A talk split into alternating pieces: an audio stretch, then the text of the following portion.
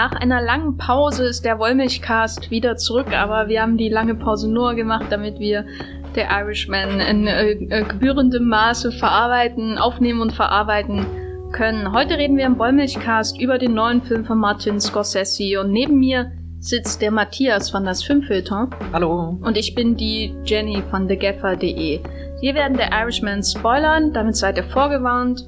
Selbst schuld, wenn ihr weiterhört. Viel Spaß!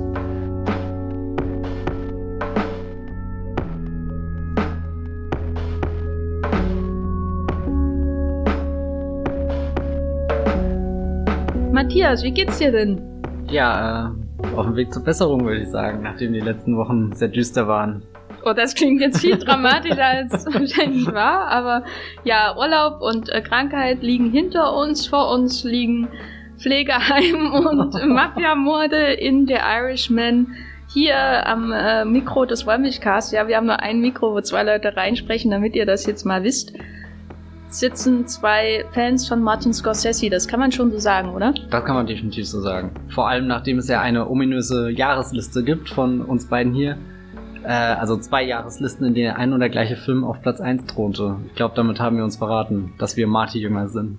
Genau, die Marty-Jünger, die standen damals aber auf seinen äh, Glaubensdrama Silence. Wie sieht das denn aus mit den Mafia-Filmen bei dir? Ich sag jetzt mal Mafia-Filme allgemein. Ähm, Gangsterfilme trifft wahrscheinlich eher zu, aber vielleicht am besten noch Anti-Helden-Filme. Wenn man sowas wie The Wolf of Wall Street und Goodfellas und Casino und The Departed und vielleicht auch Raging Bull äh, in einen Topf werfen möchte, äh, über den jetzt der Irishman mit einem riesigen Eis droht. Äh, wie, wie, wie stehst du zu diesen Filmen von Scorsese? Das sind definitiv Filme, die ich sehr mag, alle.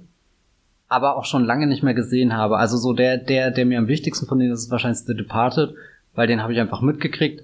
Da habe ich damals entgegengefiebert, als er im Kino kam und ich nicht schauen durfte, weil er auf 16 war. Aber dann, als die DVD rauskam, ähm, ist das ein Film, den ich wahnsinnig oft gesehen habe, weil er, obwohl er ja auch bestimmt eine Länge von zweieinhalb Stunden hat, und das ist ja was, was all seine Filme irgendwie auszeichnet, die, die erste halbe Stunde von der Departed, da rast er so durch und das ist auch ein Film, wo ich entdeckt habe, äh, dass nicht nur der, der Regisseur selber der große Künstler ist, sondern das ist auch das erste Mal, dass ich über die Editorin eines Films nachgedacht habe, äh, äh, die ja, die ja maßgeblich dazu beigetragen hat, dass, dass die Filme eben diesen mitreisenden Rhythmus haben. Goodfellas, Casino, ja, die äh, können einfach zu meiner filmischen äh, Bildung, glaube ich, dazu, aber so geht es vermutlich jeden, der, der regelmäßig äh, früher auf Kabel 1 Filme aufgenommen hat, die da kamen. Ja, also ich mochte die nie so besonders.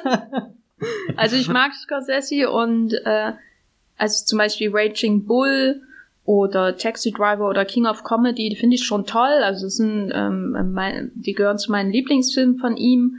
Aber so diese reinen Gangsterfilme, da fand ich immer ähm, recht schwer, irgendwie einen Zugang über die Bewunderung für Tempo und Innovation so im Genre hinaus irgendwie äh, äh, zu finden. Also irgendwie, wir waren ja alle ziemlich immer Schnuppel. Ne? Mhm. Ähm, bei The Departed habe ich noch mal eine Sonderbeziehung, weil mir das Original ähm, sehr am Herzen liegt. Aber zum Beispiel bei ähm, Casino und Goodfellas, die ich neulich noch mal in Teilen geschaut habe, äh, da habe ich schon immer das Problem, dass mir große Teile dieser Figuren einfach völlig egal sind, weil sie furchtbare, furchtbare Menschen sind, aber man auch gleichzeitig ja eigentlich weiß, wo es hingeht, so, ne, mit diesen, mit diesen Figuren in diesem Genre.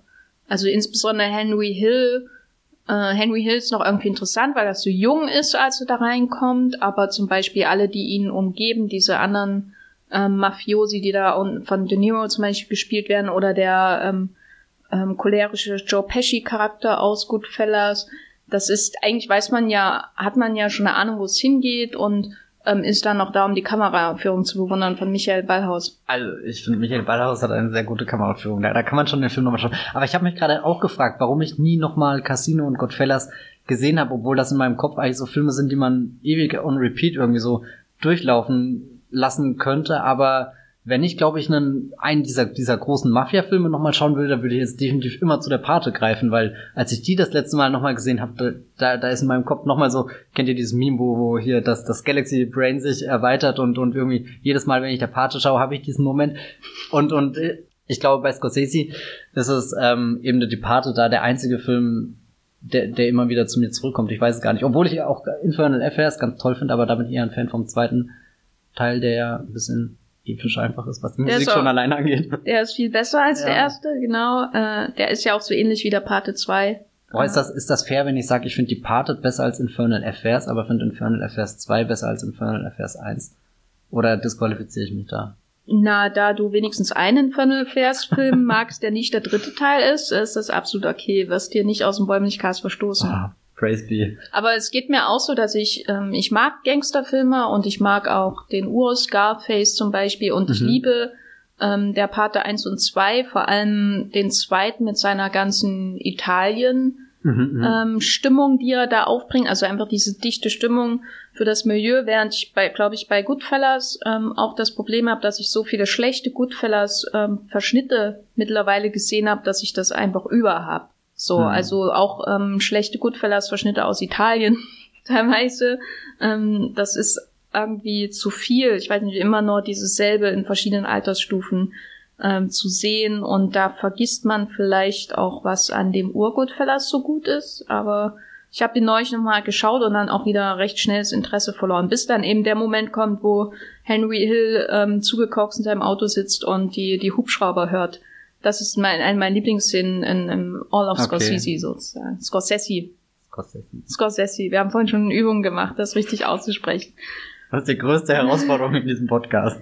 Jetzt ist natürlich die Frage, was hält denn diese Filme zusammen, damit wir dann langsam ähm, zum Irishman übergehen können, weil ja schon die Frage ist, ist das jetzt ein Best-of, äh, ist das eine, eine Beerdigung, ist das äh, nur das Pflegeheim für die Goodfellas-Figuren und so weiter und so fort. Aber was ist, macht denn so den klassischen Scorsese-Anti-Helden aus, wenn wir Filme nehmen wie Goodfellas, aber auch Wolf of Wall Street oder die Departed? Also ich habe ja schon angedeutet, dass bei Departed zum Beispiel der, der Einstieg ist und der, der hat eben ein großes Tempo und, und er schafft es, in diese Welt einfach sehr mitreißend zu entführen. So, so wenn wir an diesen Copacabana-Shot denken, der, der in äh, Goodfellas ja stellvertretend die Szene ist, wo, wo wir diese Welt mit der Hauptfigur nochmal so direkt eintauchen und dann in einer langen Einstellung da so hindurchgeführt werden von dem, und zwar nicht vorne durch das Restaurant hinein, sondern eben durch diesen Hintereingang. Das, das symbolisiert ja auch schon sehr viel, in was für einem Milieu oder so wir uns da bewegen und und er, er schafft das. Also so ich merke immer, ähm, dass ich sehr viel mitgehe mit den Helden und sie auch ein bisschen,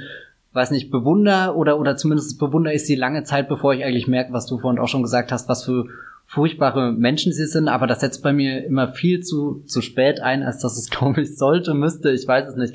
Aber ich äh, erinnere mich eben, als ich das erste Mal Goodfellas gesehen habe, dass der Film mich so komplett verschlungen hat. Und, und das finde ich eigentlich sehr stark, da er ja groß ist und komplex angelegt ist, also du hast nicht nur eine kleine Geschichte, die um einen kleinen Gangster geht, sondern man lernt ja auch immer Dynamiken, Systeme kennen, ein bisschen auch was über die Zeit, in der das spielt, die Umgebung, in der das spielt, die Städte, die, die Hintergründe von Figuren, Einwanderungs-, Migrationshintergründe und so.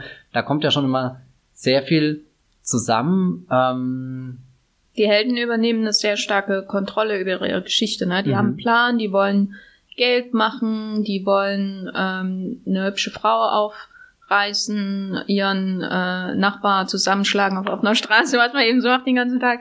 Aber das sind so Helden, äh, da hast du oft das Gefühl, dass sie selber die Playlist für ihren Film bestimmen. Mhm. Ne? So ein bisschen, also als würde der Film äh, ihrem Pulsschlag folgen und dementsprechend die Musik äh, dann abspielen und ähm, wir haben irgendwie lange Zeit das Gefühl, wir sind in sicheren Händen, weil sie Ja. ein Ziel verfolgen. Ist ja auch nicht bei jedem Filmhelden so. Manche Helden werden einfach auf eine Reise geschickt, so wie Frodo. Sie sind völlig überwältigt von dem, was da passiert und müssen irgendwie ihrer Aufgabe gerecht werden. Oder halt, weiß nicht, Spider-Man oder so als so klassische Heldengeschichten. Aber die Helden bei Scorsese, die haben immer ein Ziel und die machen das und die finden die Wege, um die Treppe aufzusteigen. Also entweder weil sie bei den Nachbarmafiosi anfangen, äh, auf dem Parkplatz zu arbeiten oder weil sie halt ähm, das, das äh, ähm, Börse, die Börse irgendwie manipulieren oder was auch immer da eigentlich in Wolf of Wall Street passiert. Ich kann mich ehrlich gesagt nicht mehr dran erinnern. ich finde das so interessant, dass wir gerade sehr viel über die anderen Filme gesprochen haben, aber Wolf of Wall Street, den kann ich auch sehr schwer einordnen. Also ich weiß noch, dass der im Kino ähnlich euphorisch irgendwie äh, ähnliche Euphorie bei mir ausgelöst hat, aber das ist auch ein Film, zu dem ich nie wirklich zurückgekehrt finde das sehr, sehr seltsam. Ich hoffe mal erst irgendwann auf Netflix und ich kann das der hat äh, ja, Der hat ja auch seine lustigsten, in Anführungszeichen, Momente, wenn dann diese Dynamik der Figur von Leonardo DiCaprio quasi auf die Qualuz trifft und er versucht, komplett gelähmt aus dem Auto rauszukommen. Also mhm. quasi diese, dieses immer voranschreiten, immer mehr von allem haben, dann irgendwie, als würde er gegen eine, als würde dieser Drive gegen eine Wand fahren und er versucht aus dem, ähm, aus dem ramponierten Auto auszusteigen. Irgendwie so wirkt das dann, ne? Und was ich auch noch interessant finde, von dem sie sind so, so bestimmt, ihr Ziel zu verfolgen und wir wissen das ja von Anfang an auch, wie sich dieses Ziel äh, anfühlt und wie das aussieht, eben weil es ja in jedem dieser Filme schon eine Figur gibt, die eigentlich dort angekommen ist, wo unser Protagonist irgendwann hin will. Und das finde ich dann auch nochmal einen interessanten Unterschied, gerade wenn du sowas wie Frodo vorhin sagst, wo, wo ja doch sehr viel mehr möglich ist und, und er ja eher da hineinstolpert und keine Ahnung hat, was ihn erwarten wird, außer dass wir im Wissen sind, von da ist eine riesengroße Welt, wo jetzt keine Ahnung, Ringgeister kommen können und, und andere äh, Betrogen, Abenteuer, Fabelwesen, was auch immer. Ähm, das finde ich auch sehr interessant, dass, dass ja eigentlich die, die, die, die ersten Szenen uns schon den Höhepunkt irgendwie oder dieses, dieses, dieses, dieses höchste Gefühl, was die Figur empfinden kann, ja, irgendwie zeigt. Ja, und deswegen ist es oft dann auch ein langer Fall. Hat man das Gefühl. Ähm, nun haben wir das so ein bisschen ausgemacht, was diese Figuren ausmacht in seinen Filmen. Und selbst bei einem Film wie Silence zum Beispiel, der ja sehr ruhig ist, muss man ja sagen, dass die Figur von Andrew Garfield, ähm, falls ihr Silence nicht gesehen habt, kein Spoiler, aber er spielt halt einen ähm, Missionar aus Portugal äh, in Japan im, weiß nicht, 15. bis 16. Jahrhundert oder so. Und der hat ja er hat ja keine Popmusik im Hintergrund, äh, mit der er jetzt da durch die Wälder streift, aber er hat ja auch so einen völlig fast schon ähm, destruktives Ziel, nämlich diese Fremden zu bekehren, möge kommen, was wollen. Und, ähm, und auch so total verklärt, wie er in dieses Ziel hineingeht. Also für ihn ist das die einzige Wahrheit, die er kennt und von der er wirklich überzeugt ist, ohne das ansatzweise zu hinterfragen, wie wie äh, wie viel er sich da hinausnimmt, einfach in was Fremdes einzudringen und da sein, seine Botschaft mitzuteilen. Und auch er trifft natürlich auf jemanden, der genauso wie er war und an einer späteren Stufe seiner Entwicklung steht, nämlich die Figur von Liam Neeson, dann, und da spielt Adam Driver mit, ne? Mhm. Vergisst man schnell. Der große Adam Driver. Der große Adam Driver. Singt aber nicht äh, Sondheim in Silence. Das wäre, glaube ich, auch nicht der Zeit entsprechend gewesen, aber es wäre, hätte den Film halt zum Ultrameisterwerk gemacht. Naja. Gut, aber jetzt, also dies, das zieht sich halt durch Scorsese's Film. Ich meine, selbst Hugo könnte man in gewisser Weise solche Sachen, also Hugo Cabret könnte man in gewisser Weise solche Eigenschaften unterstellen.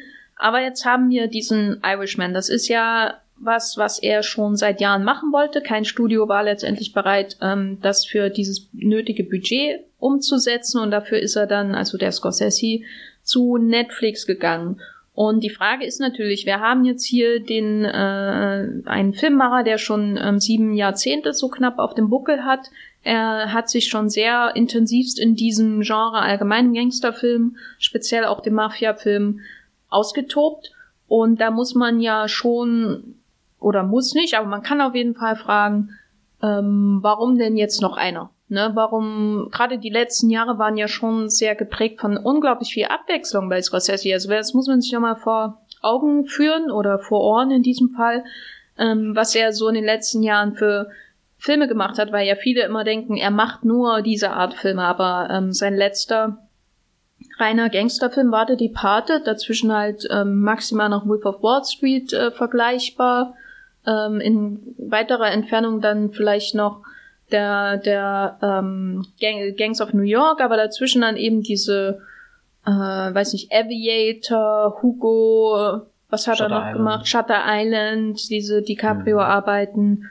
Mhm. Aber Shutter DiCaprio kriegt bei mir immer noch Buh. Auch wenn ich seine Filme mit Scorsese, Scorsese manchmal mag. Man, man, welche magst du nicht? Äh, Gangs of New York mag ich nicht. Okay. The Departed nicht so. Äh, der ist mir einfach. Bei The Departed habe ich aber größere Probleme, weil erstens DiCaprio nicht glaubwürdig ist als irgendjemand, der auch nur eine Sekunde undercover überleben würde. Und zweitens, du bei dem Film halt merkst, dass eigentlich Jack Nicholson Regie geführt hat. Oh. Was der Herr Ballhaus ja auch gesagt hat in einem Interview. Ähm, aber das ist ja nochmal ein anderes Problem. Mhm.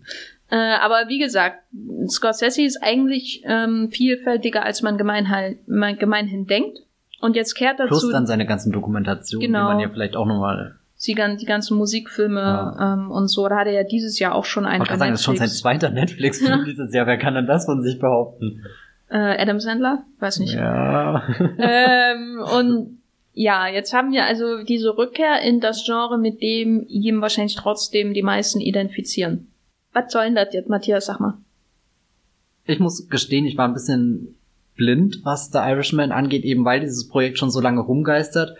Und ich habe das immer, äh, also das existiert ja, glaube ich, schon länger, als ich hier äh, in dieser Branche äh, tätig bin. Und über, Gott, das hört sich jetzt blöd Meinst du in der Wollmilchgastbranche, Äh, genau so, so. Halt, wo ich mich sehr intensiv mit, mit Film und äh, allem, was dazugehört, auseinandersetze, ist das schon, schon ein Projekt, wo ich früher äh, immer drüber gelesen habe und dann waren die Kommentare auch immer in die Richtung, oh, das wäre ein Traum, wenn hier äh, De Niro und Al Pacino und Joe Pesci und so, wenn die alle nochmal zusammenkämen, dachte ich auch irgendwie, ja, es hört sich wie dieser pure Nostalgie-Trip an und deswegen bin ich sehr blind für The Irishman geworden, weil es einerseits abgespeichert hat mit, naja gut, das ist halt einfach nur so ein Revival von Dingen, die schon da waren und B, es kommt eh nie zustande, so. Es ist schon so oft, keiner findet sich da irgendwie und es hört sich auch immer an, das ist eines dieser unverfilmbaren Bücher und große Geschichte und, und letzten Endes wird das nur eine Enttäuschung werden, weil Scorsese ja eigentlich schon die, die Messlatte wahnsinnig hoch äh, gelegt hat in, in dieser, diesem, diesem äh, Bereich von, von Filmen, die, die eben der Irishman auch gewesen wäre. Dann kam die Netflix-Ankündigung, was natürlich aus den unterschiedlichsten Gründen einfach unfassbar interessant äh, sind, dass halt eben ein Regisseur wie Martin Scorsese äh, jetzt ähm, einen Netflix-Film macht und, und eben nicht mehr im Kino ist. Und ich meine, trotzdem kam der im Kino und, und all das drumherum, aber ich glaube, das führt zu äh, weit weg, weil das, worauf wir eigentlich hinaus wollen, ist, ähm, hat es den Film jetzt gebraucht oder oder wa- was hat Scorsese in dem Film gesehen, dass er ihn jetzt noch wirklich umgesetzt hat? Und ich glaube, da da steckt eine ganze Menge drin, weil das ist eben nicht einfach nur äh, dieses nochmal, wir lassen das Revue passieren und oder beziehungsweise es ist auch ein Revue passieren, aber nicht mit so einer Gefälligkeit irgendwie von, wir holen das jetzt zurück, das Erprobte und es erweckt auch keineswegs den Eindruck, als wäre Scorsese am Ende seiner Ideen angekommen. Ich glaube, das ist ja auch so, so eine Befürchtung, die da bei mir irgendwo hintergründig mitgeschwungen ist, dass nachdem irgendwie Silence sein, sein großes leidenschaftliches Projekt war und dass er nicht unbedingt den Anklang gefunden hat, wo man denken könnte, obwohl ich finde, das ist ein ganz fantastischer Film,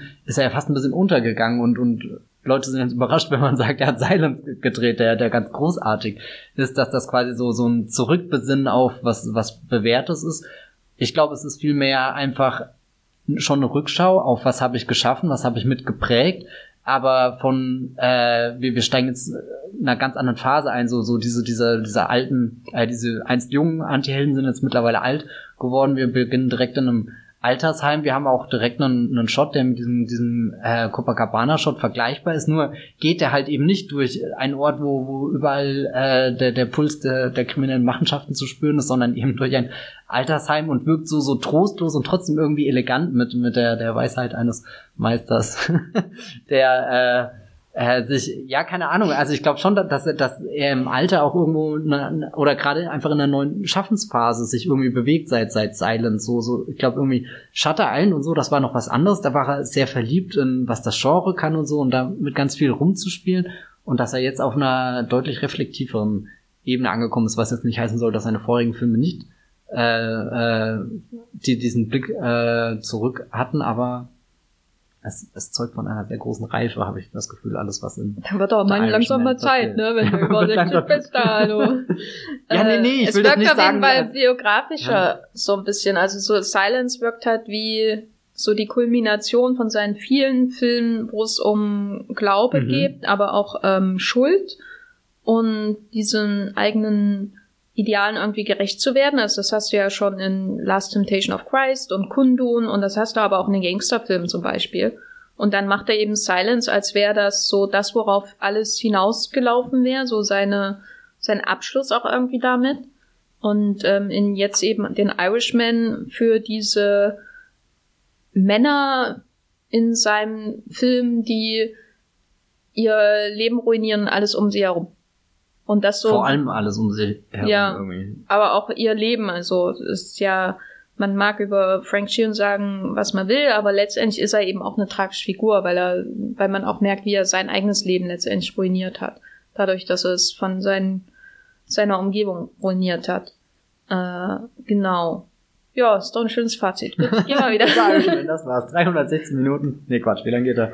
Dreieinhalb also, Stunden. pardon. Ja, ich würde dir auf jeden Fall dazu stimmen, dass der Film da auf jeden Fall seine Existenzberechtigung hat. Ich war auch im Vorfeld sehr skeptisch, weil ich auch ehrlich gesagt einfach genug hab von Pacino und De Niro. So generell. Aber war, warst du aufgeregt, Joe Pesci nochmal zu sehen? Das war nicht schon nett, aber Joe Pesci war für mich jetzt nie irgendwie ein besonderer Schauspieler. Ich, äh, Mhm. ich assoziiere den halt am meisten mit diesem Angelfilm mit Danny Glover, den er zwei Rentner gehen angeln, machen lustige Sachen. Das war so die, die Enden, das war so die Endphase seiner eigentlichen Karriere, bevor er da die Pause eingelegt hat. Also der war ja nicht mehr ernst zu nehmen, weißt du, also Home Alone, also Kevin allein zu Hause und so, das ist halt, das ist das, woran ich immer der Welt Joe Pesci denke, nicht Goodfellas oder Raging Bull oder Casino oder so. Ich muss gestehen, für mich ist das auch ein Schauspieler, der nicht ein wirkliches Profil hat, sondern wo ich gerade merke, der Irishman trägt maßgeblich dazu bei, dass ich ihn irgendwie richtig wahrnehme und das ist fast, fast ein seltsames Gefühl, wenn wir später über das De-Aging sprechen und ich mir manchmal gar nicht sicher war, wie sieht er denn wirklich aus, weil, weil also so wo habe ich das letzte Mal Joe, Joe Pesci gesehen? Anderes Thema. Ja, darüber, darüber werden wir auf jeden Ja. Fall noch sprechen, über das De-Aging. Ähm, genau, also ich hatte auch keinen Bock drauf und war dann in jeder Hinsicht halt positiv überrascht, wie viel er dann trotzdem draus macht. Und das ist, ja, ist das dann ein Begräbnis oder eher ein, einfach ein Ende? Also muss man etwas schon zu Grabe tragen für das Ende oder reicht es nicht einfach die, die Tür offen zu lassen und wegzugehen. Schlussendlich lässt er ja die Tür offen, aber auch nur wirklich ein Spalt breit und das finde ich eh eines der, der stärksten Schlussbilder in diesem Film, weil, weil man so viel, äh, da könntest du tausend Texte, glaube ich, drüber schreiben und alles äh, ist irgendwie schön. Hier, Patrick hatte ja, äh, einer unserer Movieplot-Kollegen in seinem Fazit dann geschrieben, äh, die Tür ist noch ein Spalt breit offen, aber nicht einmal der Tod würde da noch durchgehen. So, da, da ist natürlich schon viel Begräbnis auch mit dabei und ich finde irgendwie mit Begräbnis ist vielleicht auch ein bisschen so Richtung Abrechnung oder so. Und er, er zieht ja sehr hart mit äh, seinem Frank Sheeran da ins Gericht, äh, sei das, wenn er sich da ganz trostlos zurückzieht, um sein Müsli-Schälchen zu löffeln, wo, wo halt überhaupt nichts mehr Heldeshaftes da ist. Wir haben ja im Vorgespräch äh, kurz drüber geredet, wenn jetzt zum Beispiel Ray Liotta in Goodfellas, ist er der Anti-Held, ist er der Held? Ich meinte, ich lasse mich da sehr viel mitreißen irgendwie von, von seiner Figur und fieber dann auch mit, dass, dass eben sein Niedergang nicht so hart ist, weil, weil er den sich ja irgendwie erarbeitet oder so, oder, oder ich fieber halt einfach viel mit ihm mit. Das war bei De Niro sehr anders ähm, weil du auch schon nie weißt, so, so er ist der Erzähler dieser Geschichte, aber mittlerweile wissen wir ja, wieso Erzähler ticken und, und wer weiß, wie zuverlässig das alles ist und, und, und gerade wenn, wenn der Irishman halt auf sein Ende zu driftet, bleibt nicht sehr viel, was noch glanzvoll, glorreich oder irgendwie so ist. Also ich, ich, ich will auch eine Beerdigung nicht nur mit negativen Dingen assoziieren, weil jeder stirbt irgendwann und, und das ist ja, klar, das ist was Trauriges, aber es muss ja nichts ähm, wie sage ich das, nichts Negatives sein oder nur weil jemand stirbt, heißt das ja nicht, er war ein Das böser ist- Mensch. Das ist ja schon Abschied nehmen und ähm, impliziert ja, dass vielleicht noch jemand kommt, um Mhm. von ihm Abschied zu nehmen. Was ich viel versöhnlicher fände, als wenn, wie die Szene, die wir tatsächlich haben, den, äh, dass er ähm, allein da sitzt, äh, so auch noch mit dieser Erinnerung an Jimmy Hoffa, der ja auch mal die Tür halb geöffnet haben wollte, aber auch dann eben mit dem Blick der Tochter. Was ich sehr interessant fand, Achtung, Exkurs, ich als kleines Kind habe früher immer gesagt, bitte die Türen spaltbreit auflassen, weil das eben äh, die Angst so genommen hat vom Einschlafen, zu wissen, okay, da draußen im Gang ist noch Licht, die Eltern sind irgendwo, wo, wo Robert De Niro quasi am Ende wieder so fast schon hilflos auch irgendwie ist nach, nach all den Dingen, die er gemacht hat, so der, der knallharte Hitman, der hier irgendwie einfach äh, rum, rumschießt und, und die schmutzige Wäsche des, des Chefs erledigt und all das Zeug, das ja, hat einen dann fast schon wieder sehr berührt. Es ist irgendwie ein Abschluss von dem, was Scorsese erzählt. Aber was hat er sich denn da jetzt tatsächlich für einen Helden dafür gewählt? Du hast ja schon angedeutet, welche Unterschiede ähm, Frank Sheeran in deiner persönlichen Wahrnehmung hat gegenüber Ray Liotta's Henry Hill aus Goodfellas.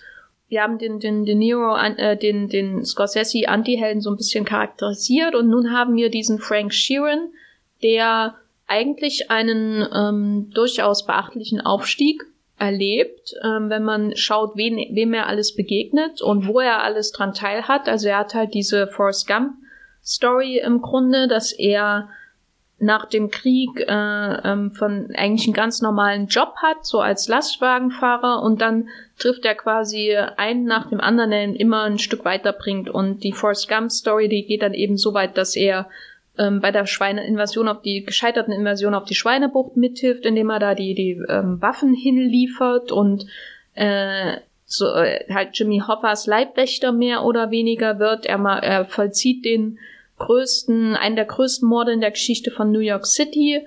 Und das Interessante ist ja, dass er auch sein eigener Erzähler ist, also mhm. wie, wie Henry Hill. Ähm, ich wollte schon immer ein, egal wie weit ich mich zurückerinnere, ich wollte schon immer ein Gangster sein. Und hier haben wir ähm, quasi das Gesicht von dem alten äh, Frank Sheeran. Man sieht nie den Reporter. Man kann sowieso fragen, ist da überhaupt ein Reporter? Ist da der Charles Brandt, der das Buch geschrieben hat? Oder würde Frank das sowieso jedem erzählen, den er trifft? Oder stellt er sich das nur vor, dass er überhaupt jemanden zum Reden hat? Ich habe mir manchmal auch vorgestellt, da ist gerade einfach nur eine, eine, Krankenschwester oder so, die, die die Wäsche zusammenfaltet, gar nicht immer im Raum ist, aber er erzählt das halt einfach immer so. Weißt du, so alle paar Minuten kommt gerade jemand an ihm vorbei und, und er tut, also so, so, was, was halt auch seine Einsamkeit, die er da am Ende sich erarbeitet hat, kann man schon fast sagen. Oh Gott, das hört sich halt ja. furchtbar an. Der arme Frank Sheeran oder der arme, zu, ja. zu Recht der der arme. Aber da führt jedenfalls alles hin, ne? Also hm. sein Aufstieg, ähm, die Leute, die er trifft, äh, deren ähm, brutale meist, außer bei Joseph Kennedy, ähm, Todesarten dann noch eingeblendet werden. Der und der wurde in seinem Auto erschossen und so weiter. Nur Joseph Kennedy. Ach so, ja, leb, lebte lange. ist nach langer Krankheit gestorben. Also man, man hat quasi seinen Aufstieg und diese, diese ikonischen, glitzernden Mafia-Biografien, die dann immer so rein äh, ge, ge, äh, eingespielt werden. Aber was ist das denn für ein Aufstieg, den er hat? Also das ist ja alles eher so, als würde er überall hineinstolpern und nicht so wie, wie bei den anderen Scorsese-Helden, Scorsese-Helden, die wirklich ihr Leben mit dem Ziel verfolgen.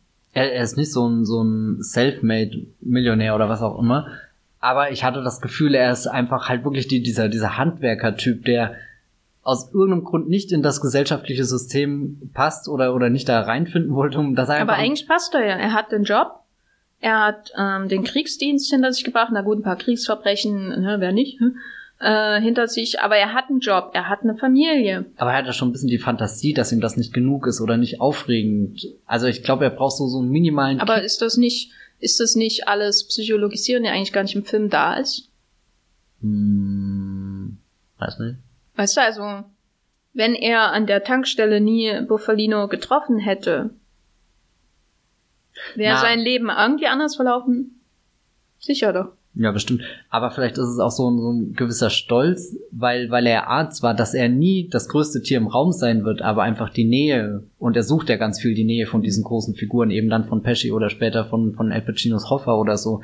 Äh, auf diese Freundschaft ist er ja stolz und es gibt ja auch die Szene mit, mit Hoffa später, wo, wo er dann dummerweise in dem Raum mit drin war, wo, wo Jimmy Hoffa all die Leute zusammen äh, scheißt, was soll das denn? Ihr seid so untätig und dann ähm, weil, weil das war auch eine Szene, die ich mitgekriegt habe und mich gefragt habe, okay, interessant, ist das jetzt der Bruch zwischen den beiden? Da steht ja auch Robert De Niro mit dem Raum und dann später gibt's ja nochmal ein Nachfolgegespräch, wo er ihm das genau vorwirft und dann meint auch äh, hier die El Pacino-Figur, nee, nee, nee, ich habe dich gar nicht gesehen, ich habe doch gar nicht mitgekriegt, wo ich dann auch mich äh, den ganzen Film weiter gefragt habe, ist das nur eine Notlüge gewesen, um diese doch wichtige Beziehung äh, am, am Leben zu halten oder, oder war das wirklich ernst so? so? Das fand ich sehr interessant, einfach darüber nachzudenken, wie aufrecht sind diese Freundschaften wirklich, weil der, alles, was der Film ja am Ende irgendwie erzählt ist, dass, dass, dass, dass Robert De Niros Entscheidungen ja eher zu, zu seiner Vereinsamung beigetragen haben und, und wie, wie echt sind dann diese Freundschaften wirklich, die ihn ja teilweise auch weitergebracht haben. Also für mich kam, auf mich wirkte die Szene eher wie so eine Bestätigung von dem Fakt, dass die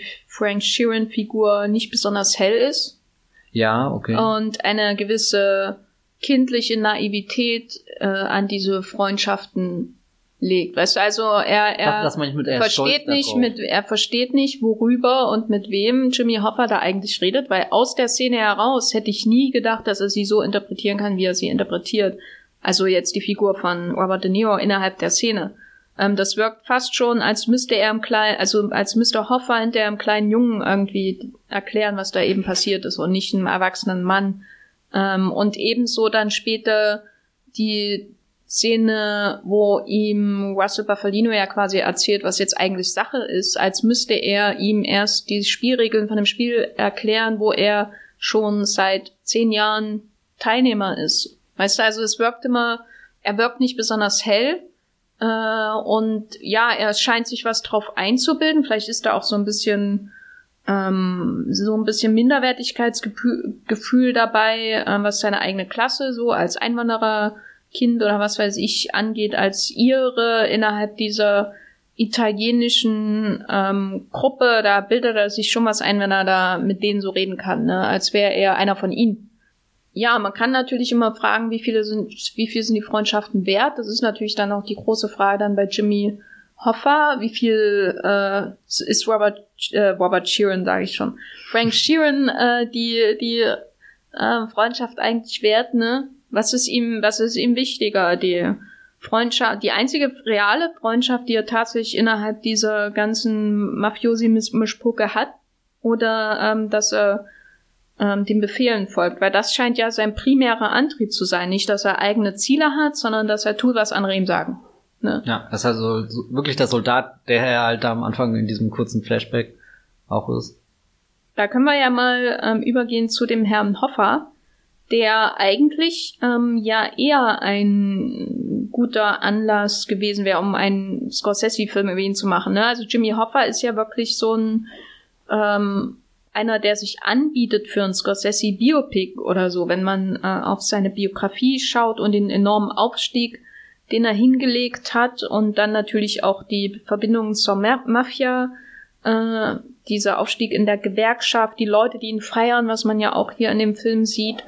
Stattdessen, statt einer Hauptfigur, ist er eben eher so jemand, der ähm, aufgebaut wird, um äh, der Fall Guy zu sein und irgendwie die, Tra das, die Tragik der eigentlichen Hauptfigur des Films, nämlich Frank Sheeran, darzustellen, weil Jimmy Hoffa ja so den Mittelteil des Films ausmacht, nach diesem Aufstieg und dann ermordet werden muss.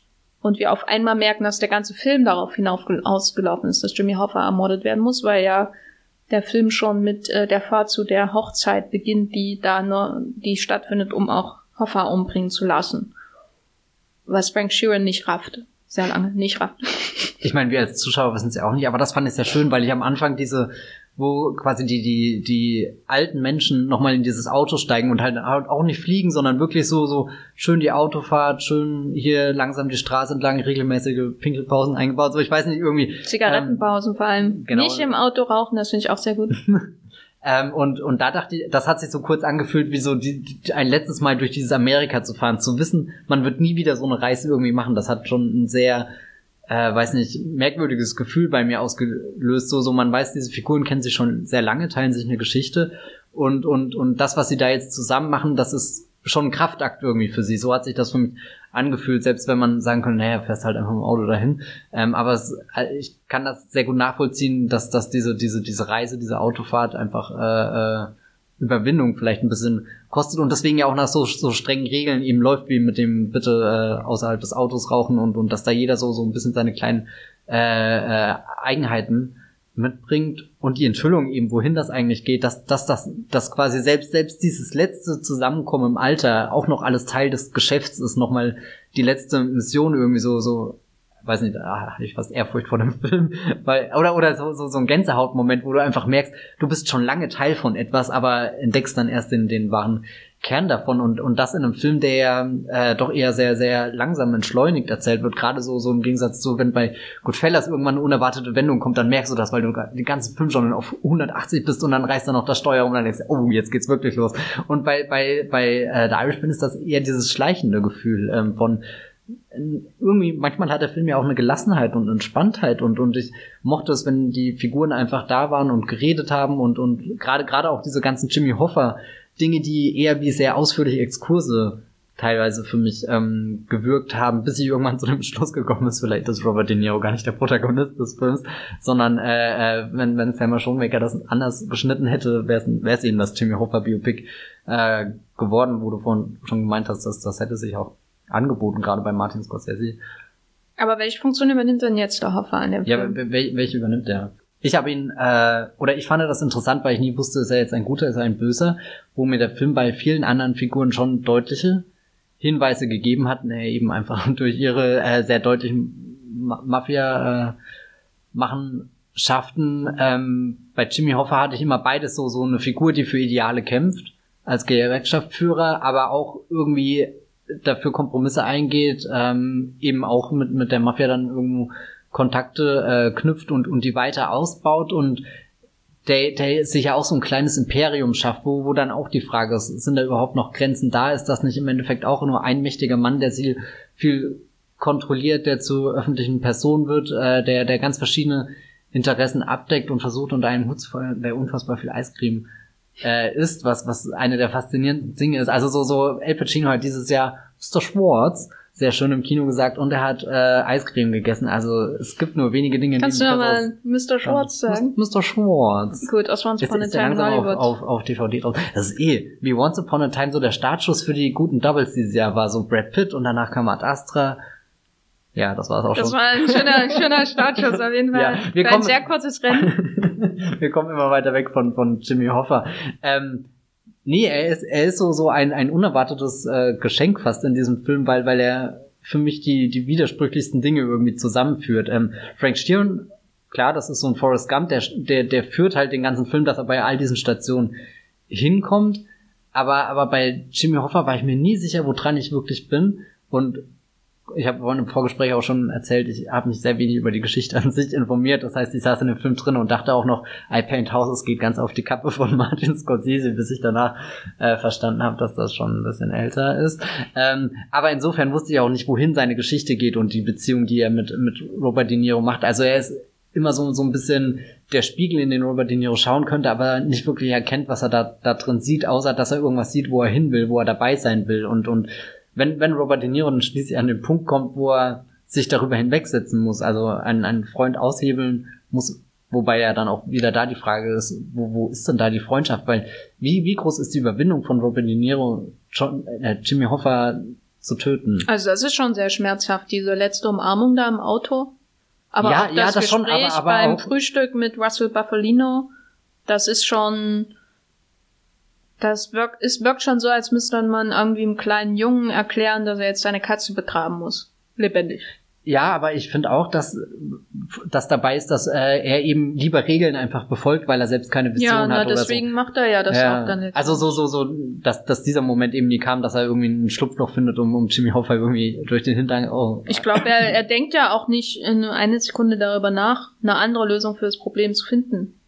ja, weil- weil super deprimierend, wie wie Er einfach da wie ein Lemming halt, immer hinterher. äh, tatenlos loyal. Und ja, die Jimmy Hoffa-Figur fand ich auch schon sehr interessant, weil das auch so eine Ära von so großen, idealistisch besetzten Gestalten irgendwie fällt. Also man hat ja diesen quasi abwesenden Kennedy Mhm. als Gegenspieler, ähm, der dann höchstens durch seinen Bruder ähm, repräsentiert wird, der ja Jimmy Hoffa da anklagt.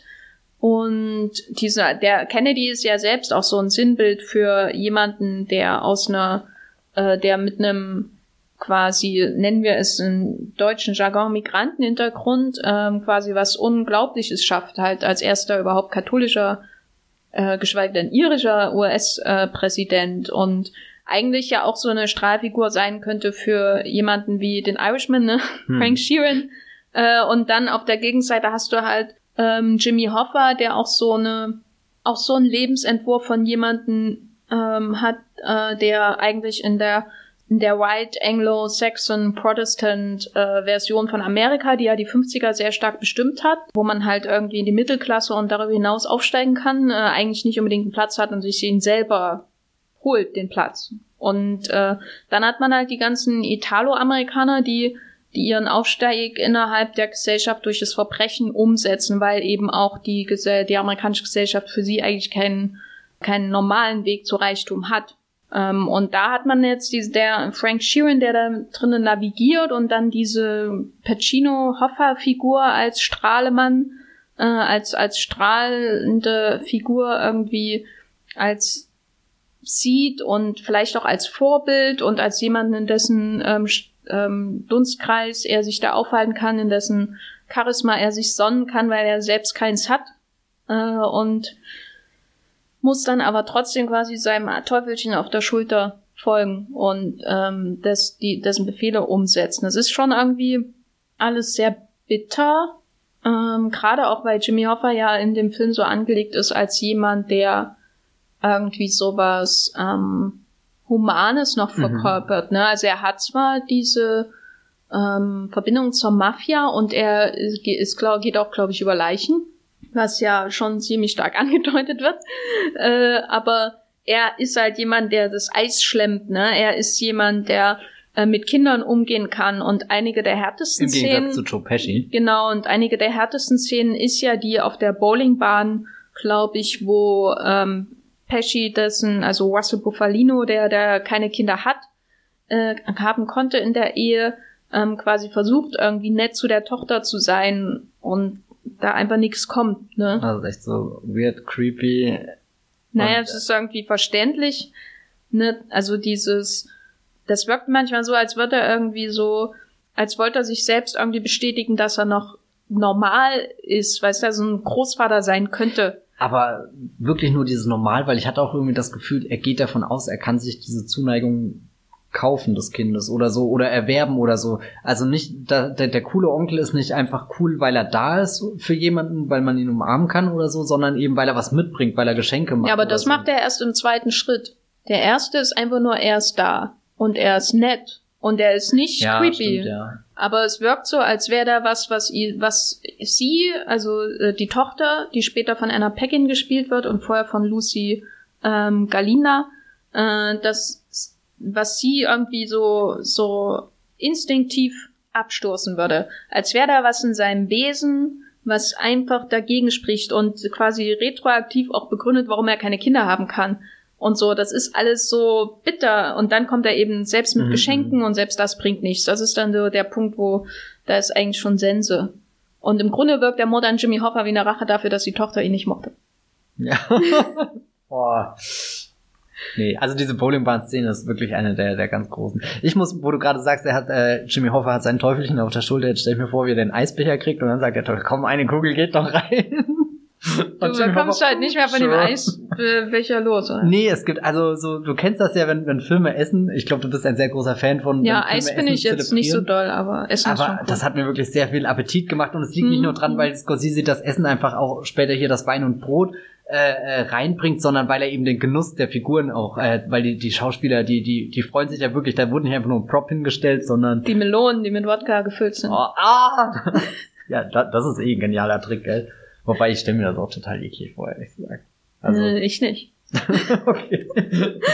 Gut, also haben wir quasi Jimmy Hoffa, der eigentlich so mit äh, seinen beiden Beinen in den beiden Welten von Frank Sheeran steht. Ne? Also auf der einen Seite ist er eben der Verkör die Verkörperung der, des normalen, anständigen Jobs, den er haben könnte, nämlich als Truckfahrer. Und auf der anderen Seite hat er halt die Verbindung zur Mafia. Und früher oder später muss Frank Sheeran sich für eins von beiden mhm. entscheiden weil du vorhin gemeint hast, Frank Sheeran hätte eigentlich auch in Kennedy eine dieser Figuren sehen können, was er sogar näher an seiner Familie dann quasi als Irishman gewesen war. Und dadurch, dass Kennedy aber stirbt, hat er dann überhaupt noch eine Wahl, irgendwo anders hinzugehen? Oder wann geht ihm diese Perspektive verloren? Oder ist das wirklich nur diese erste Begegnung auf dem Rastplatz mit Joe Pesci, die ihn da hineinzieht und dann hat er nie wieder die Idee, überhaupt was anderes zu tun? Kennedy hätte ihn jetzt nirgendwo hingeführt, weil äh, wir haben ja nirgendwo ein Anzeichen, dass Frank Sheeran sich überhaupt für Politik oder irgendwas interessiert. Selbst seine Gewerkschaftsaktivitäten sind ja eigentlich, werden ja eigentlich nie gezeigt, hm. obwohl er ja in der Gewerkschaft tätig war. Ähm, und ich glaube, das Bittere an dem Film ist halt, dass, dass diese ähm, strahlenden Figuren alle verschwinden auf mysteriöse Weise oder halt per Attentat. Aber es ist ja auch interessant, dass wir zwar wissen, gut, sie, also sowohl Jimmy Hoffa als auch Kenny, die werden im Endeffekt durch einen Mord auseinandergehebelt, aber die Hintergründe sind ja trotzdem mitunter unge äh, ja, also, nicht ganz geklärt einfach. Also dass im so Grunde ist, wirkt Hoffa wie so, ein, so eine Spiegelfigur von Kennedy, hm. ne, weil er, weil ähm, das in The Irishman spielt ja auch eine große Rolle, wie die Mafia Kennedys Aufstieg irgendwie begünstigt haben soll und so ähm, und dann bis hin zur Invasion äh, der Schweinebucht irgendwie dabei war. Und Hoffa ist ja im Grunde auch so jemand wie Kennedy. Eigentlich ist das wie so ein Kennedy-Film, ne? Mit dem, mit dem Hoffa bis hin zum mysteriösen Tod. Ja. Äh, nur, und der ja auch zwar im Gegenteil der Öffentlichkeit passiert ist, nämlich niemand weiß irgendwas, aber gleichzeitig dadurch so eine hohe Aufmerksamkeit hatte, als wäre es vor laufenden Kameras der Weltöffentlichkeit passiert, was ja dann bei Kennedy der Fall war.